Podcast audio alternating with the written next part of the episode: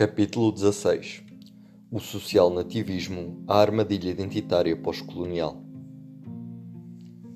Acabamos de estudar a transformação das clivagens políticas e eleitorais no Reino Unido, nos Estados Unidos e em França desde o pós-guerra. Observamos nesses três países como a estrutura classista do sistema de partidos do período 1950-80 havia dado lugar de uma forma gradual, nos anos 90, 2020, a um sistema de elites múltiplas em cujo seio uh, o partido dos mais diplomados, ou seja, a esquerda Brahman, e o dos rendimentos e patrimónios mais altos, a direita mercantil, alternam no poder. O final do período é marcado por conflitos crescentes em torno da organização, da globalização e da construção europeia, que opõem classes eh, favorecidas que, em termos globais, são favoráveis à continuação da organização atual e classes desfavorecidas que cada vez se opõem mais a ela e cujo legítimo sentimento de abandono é habilmente explorado por diversas ideologias nacionalistas e anti-imigrantes. Neste capítulo, vamos antes de mais verificar que as evoluções observadas nos três países estudados até agora também se encontram na Alemanha, na Suécia e na quase totalidade das democracias eleitorais ocidentais. Analisaremos também a Europa de Leste, em particular a Polónia. Analisaremos em que medida é possível superar a armadilha social nativista e desenhar os contornos de uma forma de social federalismo adaptada à configuração europeia, estudaremos em seguida a transformação da estrutura das clivagens políticas nas democracias eleitorais não ocidentais e, sobretudo, na Índia e no Brasil, e veremos nos dois casos exemplos de desenvolvimento incompleto de clivagens de tipo classista que nos ajudarão a compreender melhor as trajetórias ocidentais e a dinâmica das desigualdades mundiais.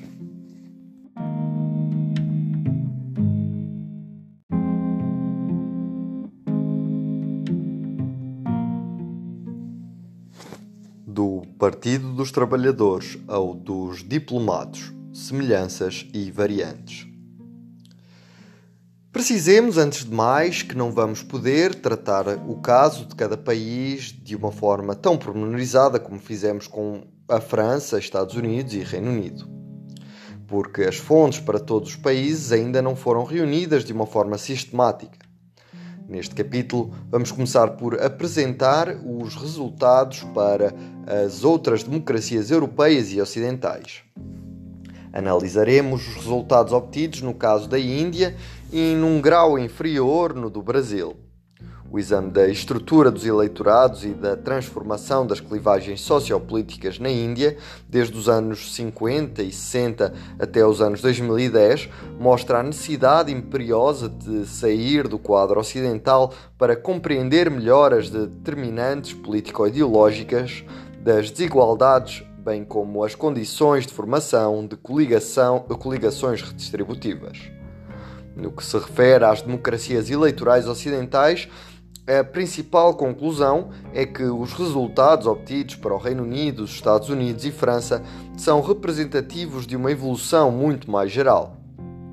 Constatamos que a inversão da clivagem educativa se produziu não só nos três países, mas também nos países da Europa que constituem o coração histórico da social-democracia, a Alemanha, a Suécia e a Noruega.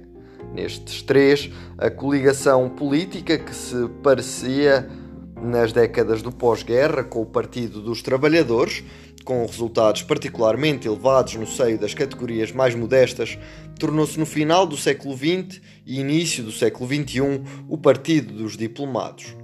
Na Alemanha, observamos, por exemplo, que a votação do Partido Social Democrata, o SPD, e nos outros partidos de esquerda é nos anos 90 e 2020 entre 5 a 10 pontos mais elevada entre os eleitores mais diplomados do que entre os menos diplomados, quando era cerca de 15 pontos mais fraca entre os primeiros nos anos 50 e 80. Para garantir a maior, a maior compatibilidade Concentro-me aqui nas diferenças entre as votações observadas entre décimo, os 10% dos eleitores mais diplomados e os 90% menos diplomados.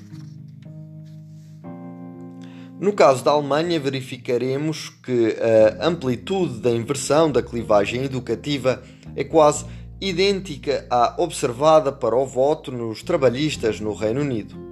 De notar também o papel desempenhado na trajetória alemã pelo aparecimento do Die Grünen, os Verdes.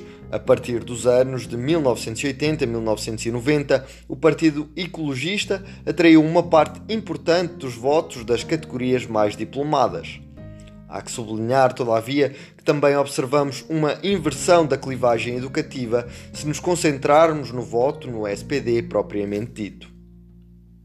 Agora, tratando-se da Suécia e da Noruega, é espantoso ver que o ponto, eh, a que ponto a politização da clivagem social era forte no pós-guerra.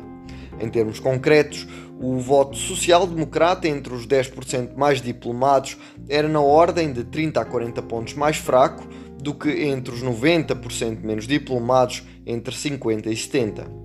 Em comparação, esta diferença era da ordem de 15 a 20 pontos na Alemanha e no Reino Unido e de 15, 10 a 15 pontos em França e nos Estados Unidos.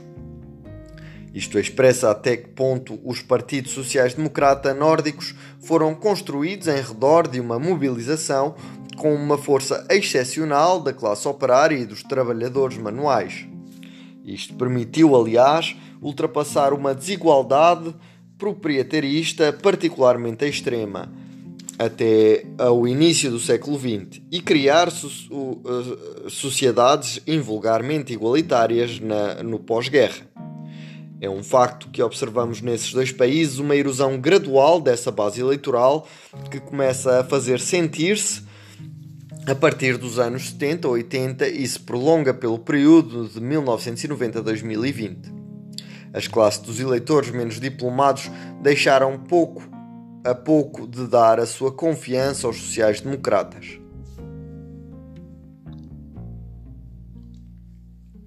Em comparação com o que se observa nos Estados Unidos e em França, e em menor grau no Reino Unido e na Alemanha, o voto social-democrata no seio do eleitorado popular manteve-se, é certo, a um nível mais importante na Suécia e na Noruega, mas a tendência de fundo vai na mesma direção. Os inquéritos pós-eleitorais disponíveis nos diferentes países nem sempre permite recuar até aos anos 50. Os materiais reunidos permitem constatar no entanto, que a inversão da clivagem educativa é um fenómeno extremamente geral no seio das democracias eleitorais ocidentais.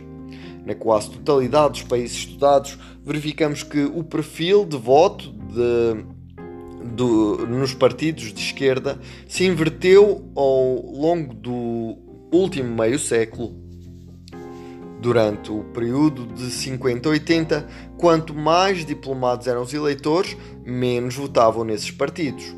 No termo de uma evolução gradual, este perfil tornou-se cada vez mais nitidamente crescente durante o período de 1990 a 2020.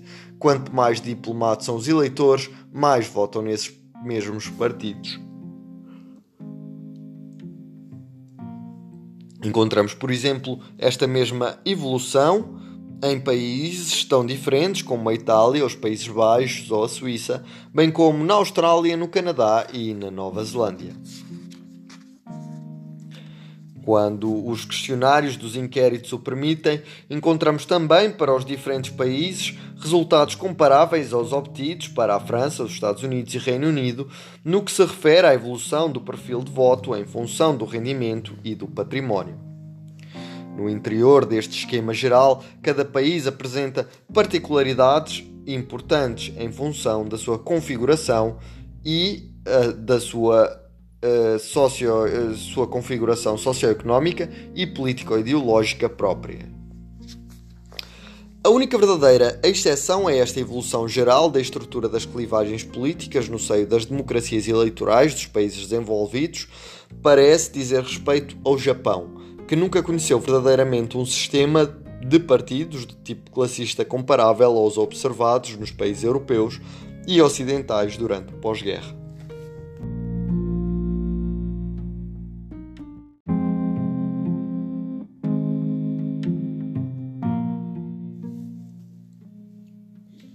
Repensar a derrocada do sistema esquerda e direita do pós-guerra. Recapitulemos. Em comparação com a muito forte concentração dos rendimentos e da propriedade observada no século XIX e até 1914, as desigualdades de rendimentos e patrimónios situaram-se em níveis historicamente baixos na maior parte dos países. Durante o período de 50 a 80, esta queda da desigualdade deveu-se em grande parte aos choques e às destruições dos anos 1914-1945, mas explica-se também, e sobretudo, por uma contestação profunda da ideologia proprietarista dominante do século XIX e início do século XX e pela criação durante os anos 50 e 80 de novas instituições políticas e sociais e fiscais que visavam de uma forma explícita reduzir as desigualdades. No entanto, das democracias eleitorais ocidentais, o sistema político estruturava-se ao longo do período 50-80 em redor de um conflito esquerda e direita do tipo classista, em cujo seio se organizava o debate sobre a redistribuição. Os partidos sociais-democrata democratas apoiavam-se nos eleitores mais desfavorecidos em termos sociais, enquanto os partidos de direita e centro-direita atraíam sobretudo os sufrágios entre os eleitores favorecidos em termos sociais. Passava-se o mesmo fosse qual fosse a dimensão de estratificação social considerada. Esta estrutura classista do conflito político conheceu uma extensão geográfica de tal modo geral no decurso das décadas do pós-guerra que muitas vezes chegou a pensar que era a única possível e qualquer desvio em relação a ela só podia ser temporário e anormal. Na realidade, esta estrutura esquerda e direita de tipo classista correspondia a um momento histórico particular e era o produto de condições socioeconómicas e político-ideológicas específicas. No conjunto dos países estudados, este sistema esquerda e direita foi-se decompondo gradualmente ao longo do último meio século. Os nomes dos partidos continuaram por vezes a ser os mesmos, à imagem dos partidos democrata e republicano nos Estados Unidos, sólidos apesar das suas múltiplas metamorfoses. Noutros casos, aceleraram o seu processo de renovação terminológica, como em França e Itália. E, porém, em todos os casos, quer os nomes dos partidos tenham ficado iguais, quer não, a estrutura do conflito político nas democracias eleitorais ocidentais ao longo do período 90 a 2020 já não tem nada a ver com os do período 50-80. No pós-guerra, a esquerda eleitoral era em todos os países o Partido dos Trabalhadores. Durante as épocas recentes, tornou-se um pouco por todo lado o Partido dos Diplomados. Em todos os países estudados, os eleitores menos diplomados deixaram pouco a pouco de votar nesses partidos, provocando uma inversão total da clivagem educativa e causando em simultâneo uma forte redução da sua participação eleitoral. Quando um divórcio dessa dimensão ocorre em tantos países ao longo de um processo a longo, a longo prazo, que se estende por mais de seis décadas, não pode tratar-se de um mal-entendido. A decomposição do sistema de esquerda e direita do pós-guerra e, em particular, o facto de as classes populares terem gradualmente retirado a sua confiança aos partidos que haviam apoiado nos anos 50 80 pode explicar-se porque esses partidos e movimentos políticos não souberam renovar a sua plataforma ideológica e programática e adaptá-la aos novos desafios socioeconómicos que apareceram ao longo do último meio século. Com a expansão educativa, a esquerda eleitoral tornou-se um pouco a pouco o partido dos mais diplomados e dos vencedores do sistema educativo. Isso conduziu a uma aproximação das políticas sociais e fiscais das suas coligações que alternam no poder. Por outro lado, com o desenvolvimento das trocas comerciais, financeiras e culturais à escala da economia mundo, os diferentes países encontraram-se sob pressão de uma concorrência social e fiscal cada vez mais forte em benefício dos grupos que dispõem do capital educativo ou financeiro mais elevado. Os partidos sociais-democratas nunca procuraram verdadeiramente desenvolver o seu programa de redistribuição à escala internacional para além do Estado-nação. De uma certa forma, nunca responderam à crítica que já lhes era dirigida por Hannah Arendt em 1951, quando fazia notar que a regulação das forças desenfreadas da economia em mundo só poderia ser feita por meio do desenvolvimento de novas formas políticas transnacionais. Pelo contrário, deram um contributo para o lançamento do movimento de liberalização generalizada dos fluxos de capitais, sem intercâmbio de informações e sem regulação nem fiscalidade comuns. O fim dos impérios coloniais, o aumento das trocas e da concorrência entre as antigas potências industriais e países pobres e emergentes, com mão de obra barata e a escalada de novos fluxos migratórios, contribuíram para o desenvolvimento de clivagens eleitorais de tipo identitário e étnico, religioso, antes desconhecidas. Há dois pontos que merecem ser sublinhados o processo de decomposição da estrutura esquerda-direita classista do pós-guerra instala-se de uma forma gradual, seguido um movimento que se inicia a partir dos anos 60-70, ou seja, muito antes de a clivagem migratória ter assumido uma verdadeira significância. Por outro, se examinarmos os diferentes países ocidentais, é espantoso verificar que a inversão da clivagem educativa se produziu um pouco por todo lado ao mesmo ritmo, ao longo do último meio século, sem relação aparente com a importância das clivagens raciais ou migratórias. Por outras palavras, se é bem evidente que as clivagens identitárias foram exploradas de uma forma cada vez mais dura pelos partidos anti-imigrantes, no decurso das últimas décadas, também parece com igual claridade que não foi esse fator que provocou a inversão inicial.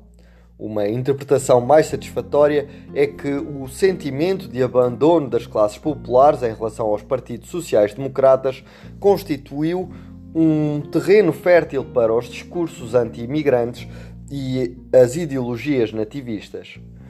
Enquanto a falta de ambição redistributiva que está na origem deste sentimento de abandono não for corrigida, temos dificuldade em ver quem impediria este terreno de ser explorado cada vez mais.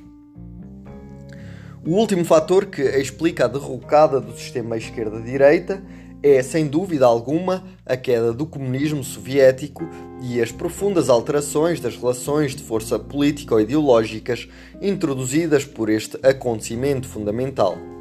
A própria existência do contramodelo comunista constitui e constituiu durante muito tempo uma força que contribuía para exercer pressão sobre as elites dos países capitalistas e as forças eh, políticas inicialmente hostis à redistribuição, mas contribuiu também para limitar as ambições redistributivas dos partidos sociais-democratas.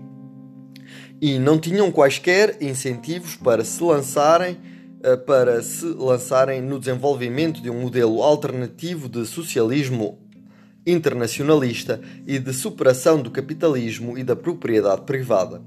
Sobretudo, contribuiu para convencer de que uma tal ambição redistributiva não era, no fundo, necessária e de que a autorregulação dos mercados e a sua extensão máxima à escala europeia e mundial bastavam para definir um novo horizonte político.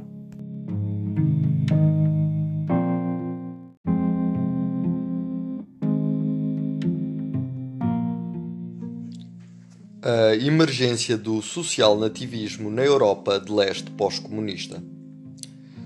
O caso dos países da Europa de leste mostra claramente o papel desempenhado pela desilusão pós-comunista e a ideologia concorrencialista europeia na derrocada do sistema esquerda-direita de clivagens políticas, saído do pós-guerra.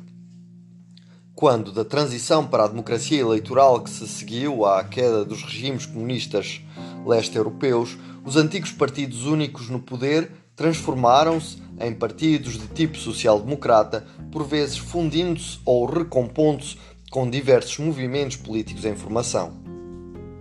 É o caso, por exemplo, do SLD no poder na Polónia de 1993 a 1997 e depois de novo em 2001 a 2005. Esses movimentos políticos desejavam virar com maior rapidez possível a página do comunismo e aproximar-se da União Europeia. A prioridade absoluta era privatizar as empresas e abrir os mercados à concorrência e aos investimentos vindos da Europa Ocidental. Para atraírem os capitais e na ausência da mínima harmonização fiscal ao nível europeu, vários países leste-europeus puseram em vigor nos anos 90 e no início dos anos 2000 taxas de tributação hiper reduzidas sobre os lucros das sociedades e os rendimentos mais altos. O problema é que os resultados obtidos na sequência da transição pós-comunista e da entrada da União Europeia nem sempre estiveram à altura das esperanças depositadas nelas. Amplos segmentos da, da população sentiram-se postos de lado. Os, os investimentos geraram lucros importantes para os acionistas sem que os aumentos de salários surgissem na hora certa, o que contribuiu para alimentar um ressentimento em relação às potências dominantes da União Europeia. Acrescentemos que a vida na Europa de Leste ficou marcada por um grande número de escândalos financeiros desde os anos 90, relacionados sobretudo com, a, com as privatizações. Foi neste contexto muito pesado que o SLD se afundou quando das eleições polacas de 2005 e que a esquerda desapareceu quase por completo da paisagem política. Desde 2005, o conflito político-eleitoral estrutura-se na Polónia entre os liberais conservadores do PO e os nacionalistas conservadores do PiS. Os liberais conservadores da PO obtêm as suas, os seus melhores resultados entre os eleitores de rendimentos mais altos e que dispõem dos diplomas mais elevados, enquanto os nacionalistas conservadores do PiS seduzem antes de mais as categorias mais modestas, tanto em termos de rendimentos como de diploma. Visto de Bruxelas, Paris e Berlim, surgem preocupações regulares com o facto de o PIS se mostrar uh, hostil à União Europeia, acusada com regularidade de tratar a Polónia como um parceiro de segunda categoria. Destaca-se também, com razão, a defesa pelo PIS dos valores autoritários e tradicionalistas, por exemplo, a propósito da sua oposição ferranha ao aborto e aos casais homossexuais. Há que acrescentar, todavia, que o PIS implementou desde a sua subida ao poder em 2015 medidas fiscais e sociais favoráveis aos rendimentos mais baixos, em particular com um forte aumento das prestações familiares e uma revalorização das reformas mais pequenas. Pelo contrário, a PO levara a cabo políticas muito favoráveis às categorias sociais mais favorecidas. Neste sentido, o PIS desenvolve uma ideologia que podemos classificar como social nacionalista ou social nativista. A questão da imigração extra-europeia assumiu uma nova importância na sequência da crise dos refugiados de 2015, que permitiu que o PIS se opusesse com vigor à tentativa da União Europeia de distribuir os migrantes da, do conjunto, pelo conjunto da União. Infelizmente, não é possível neste estádio comparar de uma forma sistemática a evolução da estrutura das clivagens eleitorais nos diferentes países da Europa de Leste, desde a transição pós-comunista nos anos 90, tendo em conta, sobretudo, as insuficiências dos inquéritos pós-eleitorais disponíveis.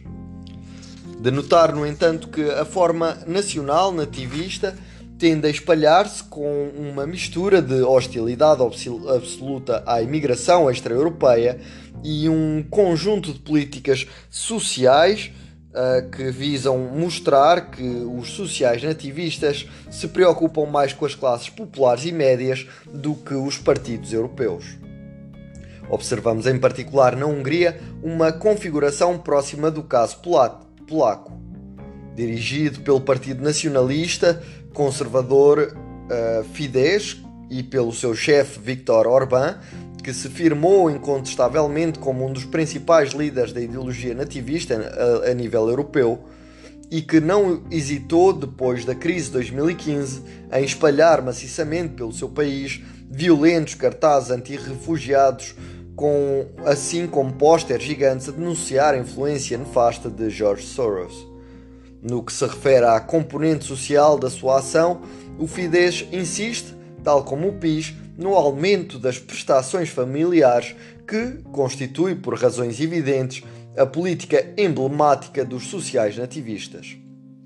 Essas medidas visam ainda mostrar que o Fidesz sabe fazer frente aos princípios de rigor orçamental e às regras de concorrência ditadas pelos tratados europeus.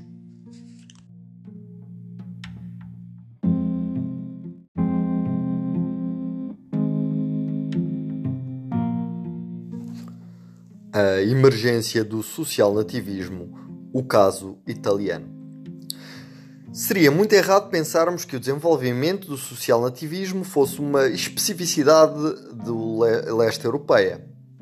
Em comparação com as outras democracias eleitorais ocidentais, a primeira particularidade do caso italiano é que o sistema de partidos que existia no pós-guerra se desmoronou violentamente na sequência dos escândalos financeiros revelados pelos juízes anti-máfia que tinham a seu cargo a investigação Manipoliti.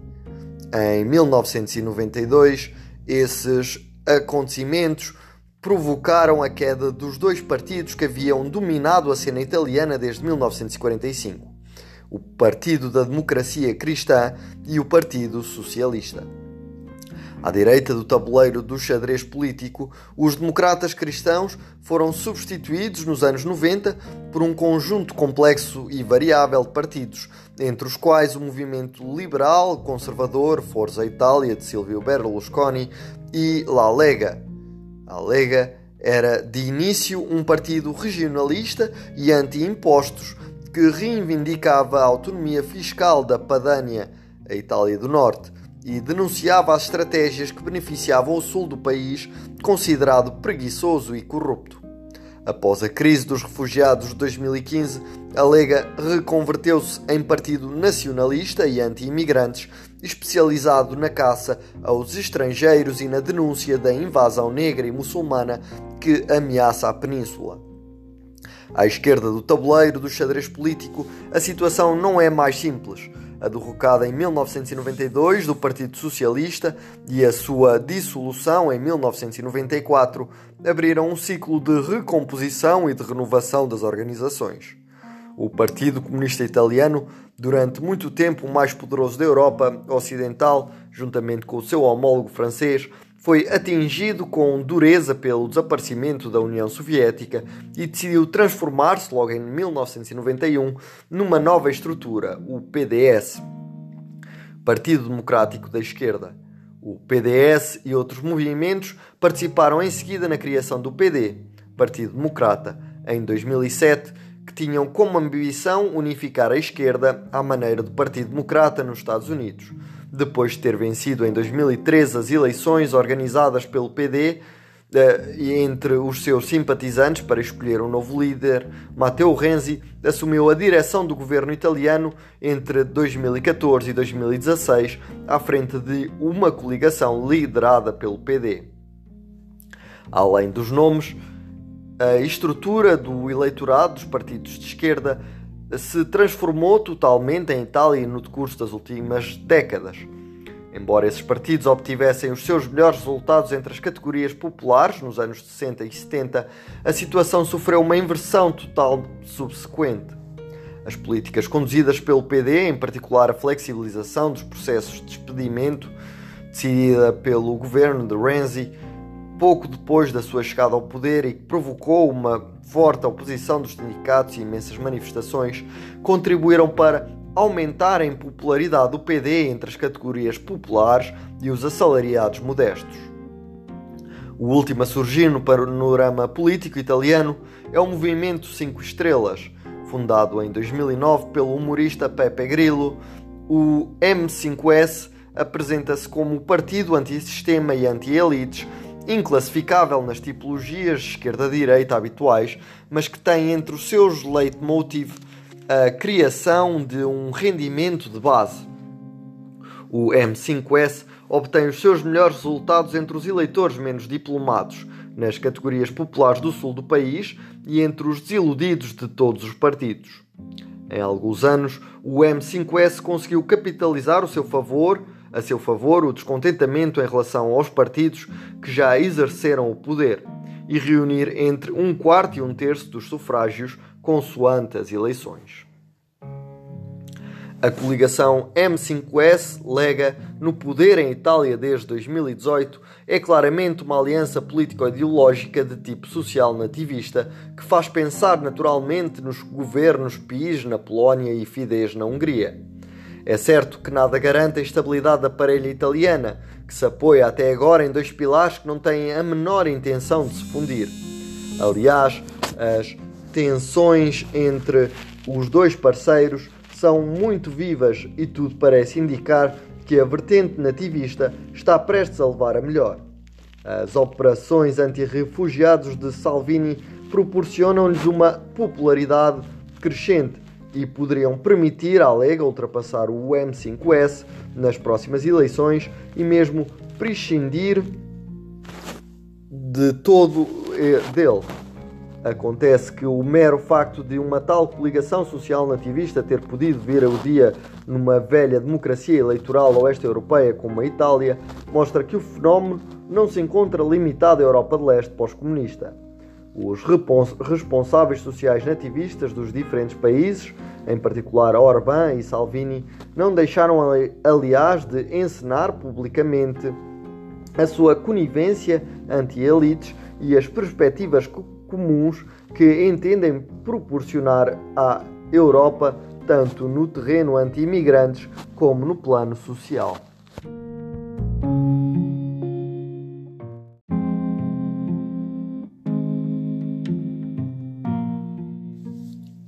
Da armadilha social nativista e da desilusão europeia. É natural que nos perguntemos se uma coligação do mesmo tipo pode estender-se a outros países e, em particular, à França, o que teria consequências consideráveis no equilíbrio político do conjunto da União Europeia.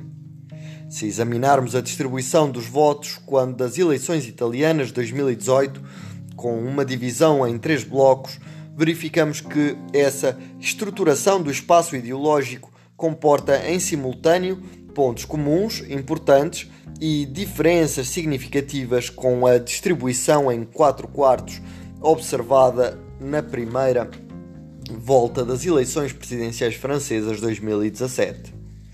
A rapidez das evoluções observadas em Itália convida, no entanto, à prudência quanto à multiplicidade das trajetórias concebíveis a médio prazo. Várias transformações tornaram possível a Aliança Social Nativista Italiana de 2018.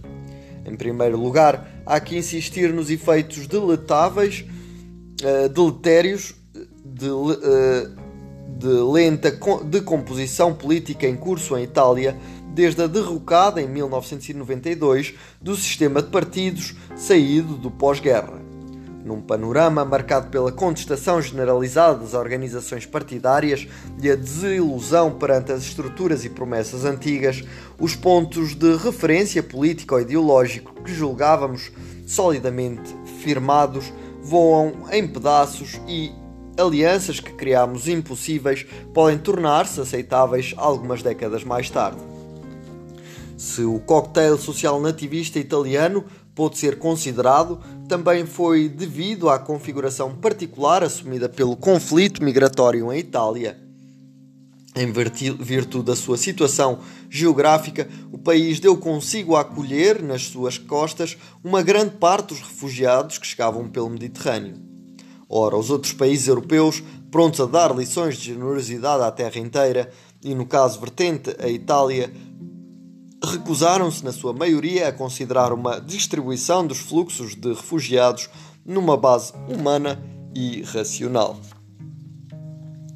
Por fim, e talvez sobretudo, a Aliança Social Nativista Italiana apoiou-se numa denúncia geral das regras europeias e em especial das regras orçamentais acusadas de terem impedido a Itália de investir e recuperar da crise de 2008 e da purga que se lhe seguiu. Com efeito, é pouco contestável que a decisão europeia de reduzir os déficits a um ritmo de marcha forçada em todos os países da zona euro, imposta pela Alemanha e a França em 2011-2012, teve como consequência uma recaída desastrosa do nível de atividade económica, uma nova recessão, recessão e um desemprego em forte alta, sobretudo na Europa do Sul. Também é evidente que o conservadorismo franco-alemão quanto à questão de uma dívida pública e uma taxa de juro comuns a nível europeu, uma evolução que, no entanto, seria coerente com a criação de uma moeda única e permitiria que os países do sul da, zona euro ficassem protegidos das especulações e dos mercados financeiros, se explica em grande parte pela vontade da Alemanha e da França, que preferiram continuar a beneficiar sozinhas da taxa de juro quase nulas com o risco de colocarem o projeto europeu nas mãos dos mercados e das crises financeiras vindouras. É certo que as respostas propostas pelo Lega e o M5S estão longe de apresentar uma construção e uma coerência perfeitas.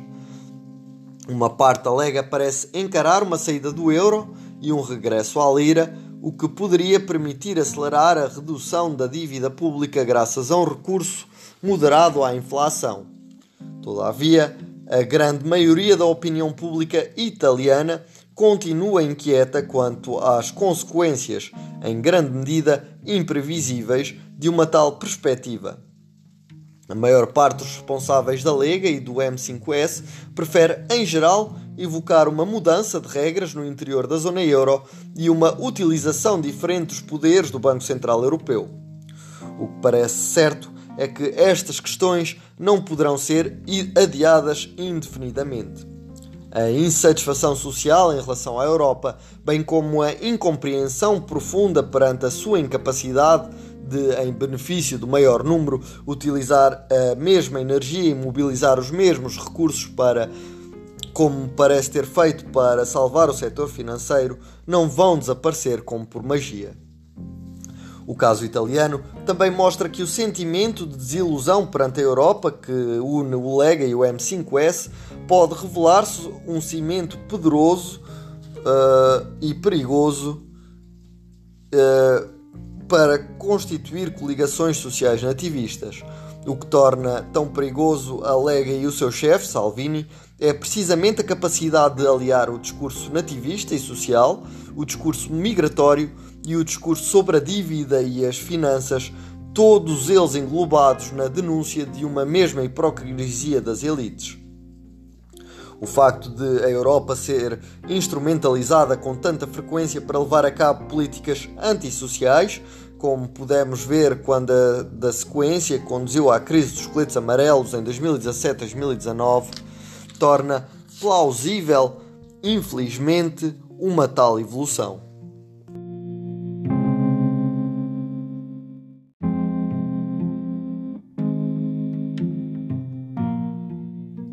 O Partido Democrata, um social-nativismo que foi bem sucedido. Alguns leitores, inclusive entre as pessoas em geral pouco favoráveis às teses anti-imigrantes, poderiam aliás sentir-se tentados a ver sob uma luz positiva a chegada ao poder na Europa de movimentos sociais nativistas. Afinal, o Partido Democrata que implementou o New Deal nos Estados Unidos nos anos 30 acabou por apoiar os direitos civis nos anos 60 e por fazer eleger um presidente negro em 2008. Não foi, na origem, um partido autenticamente social nativista. Foi apenas a partir de 1940 e 50 que o Partido Democrata começou a encarar com seriedade a desfazer-se da parte segregacionista da sua plataforma ideológica o que acabou por ser feito nos anos 60 sob a pressão dos defensores dos direitos civis. Seguindo este exemplo, poderíamos imaginar uma trajetória em que o PIS, o Fidesz, a Liga e o Rassemblement Nacional seguissem uma via igual na Europa ao longo das décadas futuras, com medidas sociais relativamente igualitárias a favor dos europeus de origem, numa política muito dura para com os migrantes e, e os imigrantes de origem extra-europeia e os seus filhos. Num segundo tempo, talvez daqui a meio século, a mais tardar, a componente nativista acabaria mesmo por se esbater e desaparecer, e talvez mesmo por se transformar em a abertura à diversidade das origens num quadro controlado. No entanto, há inúmeras dificuldades que se deparam a uma, divisa, a uma visão deste tipo. Podemos duvidar seriamente da capacidade dos movimentos sociais nativistas atuais de levarem a cabo uma verdadeira política de, de redistribuição social. Se examinarmos os discursos e as práticas no poder, no PIS e, no, e na, na, Polónia, do Fidesz na Hungria e do aliança, da aliança M5S Lega, é surpreendente verificar que não impõem qualquer aumento de imposto explícito sobre os mais ricos, algo que, no entanto, seria bastante útil para financiar as suas políticas sociais. No caso do PIS, algumas deduções fiscais favoráveis aos rendimentos mais altos foram reduzidas, o que conduziu de facto a aumento de impostos para os agregados familiares mais abastados, mas sem que o novo governo polaco ouse revelar as taxas das tabelas de tributação que os abrangem.